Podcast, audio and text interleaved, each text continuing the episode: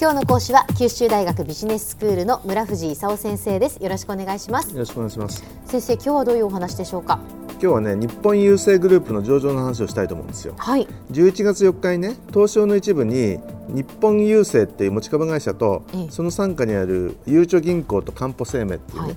3つの会社を同時上場したんですよ。ええ。で普通はその新しい新株発行とそれからすでに発行している株の売り出しって両方あるんですけども、ええ。今回は新株発行なしでね、はい。政府が持っている株のえー11%売り出しとうん。いう形で1兆4000億円くらい調達したと。うんいうことなんですね。で東日本大震災があった時にねええ。郵政3社の株式上場で得る資金から4兆円までは復興財源にやってるとほいうことになってて、はい。今回その4兆円の3分の1くらいゲットしたんでねう、うん。あと2回ぐらいやる予定ということになってるんですよ。でとりあえずねうまくいったと。えはい。であの株の上場って何がうまくいったかっていうかっていうとねええ。あの最初に売り出し価格っていうのを決めるんですよ。はい。大体その需要がどのくらいあるかとかねブックビルディングっていうんですけど主幹事のあのブックにあのこのくらい誰かさんが買いたいって言ってますみたいなことを積み上げてね、で需要がこのくらいあると。でこのくらい売る予定だと。いうので値段決めるわけですよ。ええ。それで売り出しの時に売っちゃうんだけどはい。それで決まった売り出し価格っていうのはマーケットが始まる前でねマーケットが始まったらそこで初値って言って値段が最初につくのがマーケットの値段は買いたい人と売りたい人で決めるわけなんで、ええ。売り出し価格より高かったり低かったりするわけですよ。はい。で漢字的に言うとねちょっと高いの嬉しいと、売り出し価格で買った投資家がいるんでね。それ下がっちゃうとみんな怒っちゃうんでね。うん。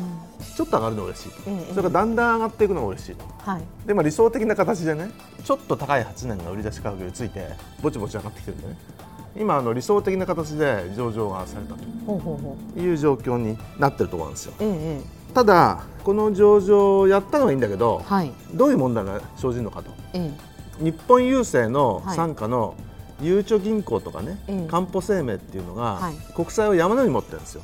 でもともとあの小泉さんがね、ええ。郵政民営化、はい。なんでやったかとええ。いうと、はい。財政投融資っていうのをね、ゆうちょかんぽ年金合わせて500兆がそこにお金で入ってきちゃうと。でそれをその高速道路だとかね住宅公庫だとかね財と出口機関っていうのにお金が回されてねであの大きな政府ができてると。でお金がその財政投融資の仕組みに入っていくのをやめさせなきゃいけないと。ちっちゃな政府を作りましょうということで日本郵政っていうものを作ることにしたんですよ、まあ、日本郵政の前郵政公社ってものにしたんですよね、はいはい。そういう意味じゃ今度上場しちゃってゆうちょ銀行とかんぽ生命っていうのはもう100%民間に売っちゃうことになってるんですよ。ええ予定としてはね、はい。そうすると国債持ってらんなくなるんですよ。民営化した時に資金運用部っていうのを廃止してね。でその時に国債をその資金運用部に委託してたのをね返すんだけど在当債とか在当機関債とかね公的金融機関の資金調達するものを買ってくださいと言われて今まだそのゆうちょ銀行かんぽ生命はそういう国債とか在当債とか在当機関債とかね大きな政府がやってるものを山のように持ってるんですよでそれが売りに出されるんですよこれから。あの民間になっちゃうと。はいはいはい。まだ政府があのほとんど持ってるんでね、うん。まだ売られないんだけどだんだん本当売られるんですよ。はい。何百兆円もあるんですよ。でそれがあの売りに出されると一体何が起こるのかと。えいうことでまず売って買い手が少なかったら金利が上がっちゃうと。えはいはい。これは大変なことなんですよ、んまずね日銀が今年に80兆ぐらい金融緩和で買うとか言ってるんでね。ええ。2%インフレターゲットを目論んでて国債を何でも買えますと。で3 4 0兆しか発行されないんでね。あるものみんな買い取ってるわけですよ。で今民日間銀がですね。日銀が、はい。で民間銀行から、ええ。あの当座預金を渡して買ってるわけですよ。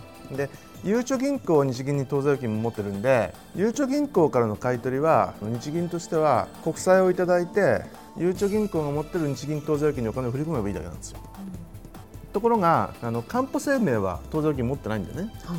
場合によってはかんぽ生命からもし買うときはえ現金払わなきゃいけない。そうするとお金が山のように出てくるんでね。ハイパーインフレなんですよ。えはい。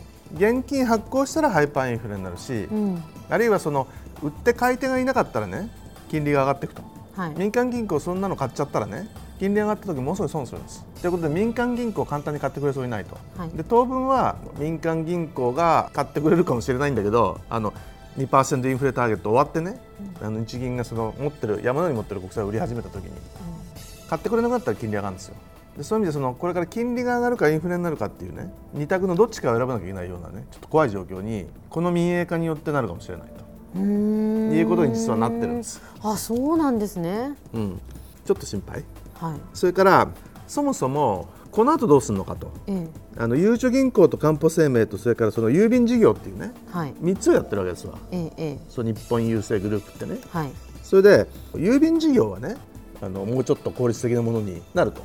で例えばドイツのね例があるんですけどあのドイツポストっていうのは DHL っていう会社買ってね国際物流の世界の産業の中になったわけですよ。はい。で日本郵政の郵便事業もね国際物流にこれから参入していくということであのこの間オーストラリアの物流会社トールホールディングスってのを600億円ぐらいで買ったりねしてるんでえ郵便事業はいいんだけどじゃあそのゆうちょ銀行とかんぽ生命どうすんのと、はい。これもう巨大なんでね。えはい。やめてくれって話も本当はあるんですよ。だどんどん縮小すればいいじゃんと。うんいうこともその海外から言われてね。はいはい。あとその日本のあのメガバンクだとかね。地銀なんかもそんな政府が銀行とか大きい政府をやらないでと。縮小してくれと。いう声もあるわけですよ。えええええだけど一方でそうすると今持ってる、ね、そのいろんな国債とか在当債とか在当引き換えが山のように出てきてね、金利が上がったりインフレになったりね。いろいろマクロのトラブルが起こるんでね、維持して強化するみたいなことを言ってる人もいると。でこれが一体どうなるのか。ちょっと心配という状況なんですね。では先生今日のまとめをお願いします。えー、と11月に日本郵政ゆうちょ銀行かんぽ生命の3社が上場されて11%が1.4兆円くらいで売却されたと。売却で得た資金の初めの4兆円は東日本震災の復興資金に充てることに決まっているということであと2回くらい売却が必要だということなんですね。で日本郵政グループが民営化されるってことはゆうちょ銀行とかかんぽ生命が持っている国債がねこれから徐々に売却されると。いうことで誰か引き受けなければ金利が上がると。あるいは現金を発行して買わなきゃいけないことになってくるとね日銀が。そうするとインフレになるんでね。ちょっと心配と。であの私に言わせればもう早いところねこのあのゆうちょ銀行かんぽ生命は金融機能を縮小していってねでお金が入ってこなくてできなくなっちゃった公的事業会社とか公的金融機関は民営化すべきだと。それがもともと小泉さんと竹中さんのプランだったんですよ。やめちゃってからやらなくなってるんですけど本当はそれをした方が日本経済のためになると。いうふうに私は思ってます。今日の講師は九州大学ビジネススクールの村藤勲先生でした。どうもありがとうございました。ありがとうございました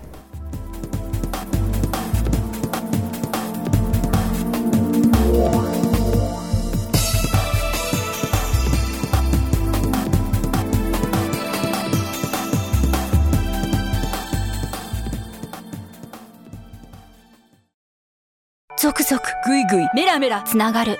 ゾワゾワ。ハラハラ。メキメキ。つながる。ズキズキ。モワモワホカホカつながる。キリキリ。ざわざわキュンキュン。ガンガン。ワクワク。うずうず。ドキドキ。ルンルン。バクバク。九州人のいろんな気持ちつなげます。九州から輝こう。キラキラつながる。 QTnet